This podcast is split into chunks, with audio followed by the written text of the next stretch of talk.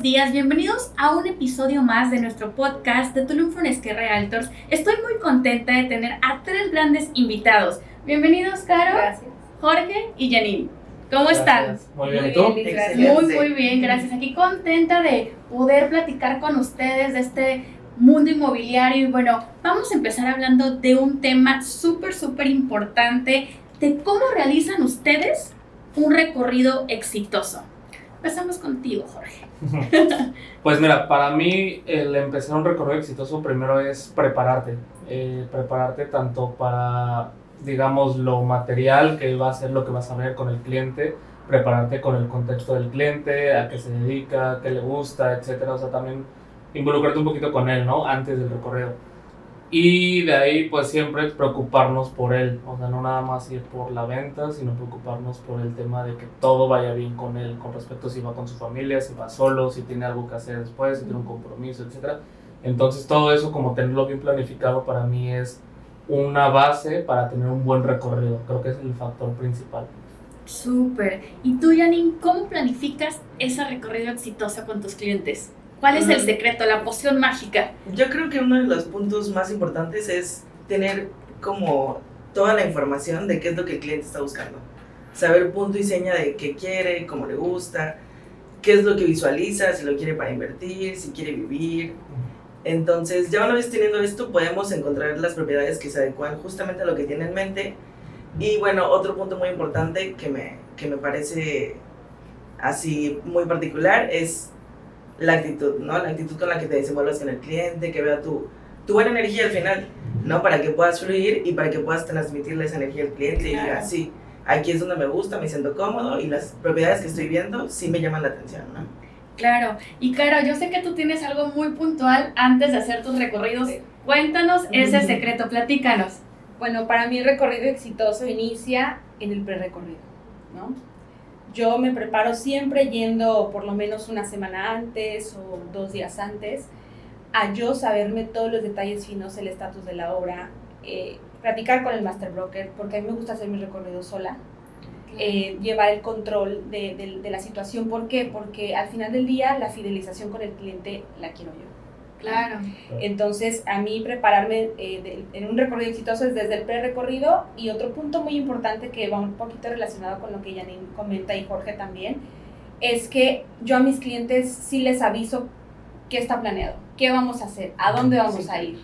Les doy la agenda antes, ¿no? Les digo, el recorrido va a ser esto y les puntualizo mucho y siempre les hago hincapié en, porque se trata de que optimicemos el día, no te quiero quitar todo el día, quiero Claro. que medio día para que después tú lo disfrutes con tu familia, que vienes a eso, ¿no? Aprovechando también. Entonces, esas dos cosas muy claras, eh, me preparo mucho y sí trato de llevar esa guía y decirle al cliente desde el camino, desde que vamos yendo, lo que vamos a ver, ¿no? Le voy platicando, lo voy poniendo en contexto, inclusive si hay un bache en la calle, Sí. y aquí no se asuste porque vamos a ver un bache, ¿no? Entonces, pero le das el contexto, pero es porque Tulum está en crecimiento, entonces vas dándole todo ese contexto, ¿no? Y al final, eh, creo que algo que va muy de la mano con lo que tú dices, es muy importante hacer el recorrido nosotros mismos porque justo eso, de, tú quieres la fidelización, no quieres que conecte con alguien más, o sea, quieres como tú tener esa conexión. Y creo que un punto muy importante es siempre ir con el cliente, o sea, de inicio a fin estar juntos. Algunas veces se podrá o no se podrá, que ellos quieran en su carro porque vienen familia y tú vienes solo, no caben todos en un carro, ni modo, ¿no? Al final que también hay que acoplarnos.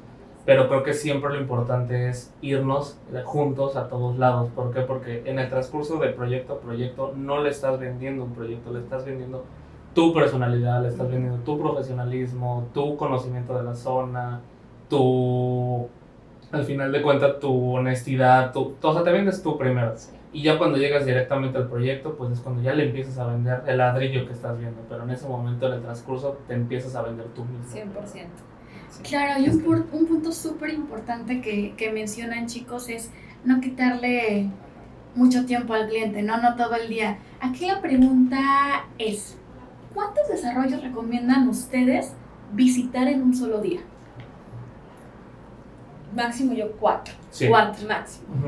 ¿Sabes por qué? Yo coincido mucho con Caro porque al final podemos tener un itinerario muy específico, pero siempre va a haber uno que le guste más al cliente y que si tenemos programada media hora, 40 minutos, puede que esos 40 minutos justo en el que le gustó se conviertan en casi claro. dos horas. Claro. Entonces, eso va a hacer que si tienes ya nueve o proyectos agendados, por así decirlo, en lugar de terminar a las 5 o 6 de la tarde, a lo mejor terminas hasta las 9 de la noche, que ya ni tú estás dando ya tu 100, ni el cliente está dando su 100 de actitud, ni ya es algo sano, porque a esa hora ya no se puede ver nada. Entonces, sí, coincido que cuatro proyectos es lo mejor, porque siempre tienes que tener ese rango de tiempo por si el cliente quiere más especificaciones, quiere tomar fotos, quiere hacer tal cosa, etcétera.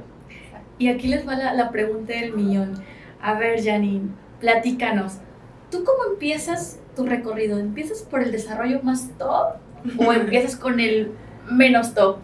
Eh, yo empiezo por el desarrollo más top.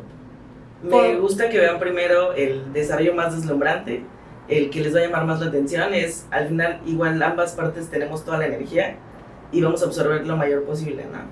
Y bueno, van pasando cosas en el camino, si vienen con niños, eh, se les va bajando la batería, les da hambre. Entonces ya no sabemos si vamos a poder ver todas las opciones que tenemos planeadas. Eh, entonces, por eso yo creo que el top es el primero y después Súper vamos viendo las otras opciones y ya si al final se queda la opción que que pues no era como la tan guau en- y ya el cliente ya no tiene el tiempo o ya le dio mucha hambre o ya si quiere ir pues tal vez ya no va a ser tan, tan importante, ¿no? Porque ya vio la opción más importante para mí y la que yo sé que es la que va a hacer match con lo que está buscando y todo va a fluir. Claro, yo concuerdo mucho contigo porque luego puede pasar cualquier detalle que de repente ya no les dio tiempo de llegar a la más top y dices, híjole, no le enseñé la Sí. más bonita de todas. Entonces, es una pregunta que se hacen muchos asesores porque hay veces que muchos inician con el menos y al final no les dio tiempo y se quedan de ya no le pude Claro. mostrar este. Claro. Sí. Entonces, súper buen punto para que, pues, consejos para lo- los que nos están viendo, los brokers. Concuerdo con ustedes, súper importante ver Sí. siempre el desarrollo más top.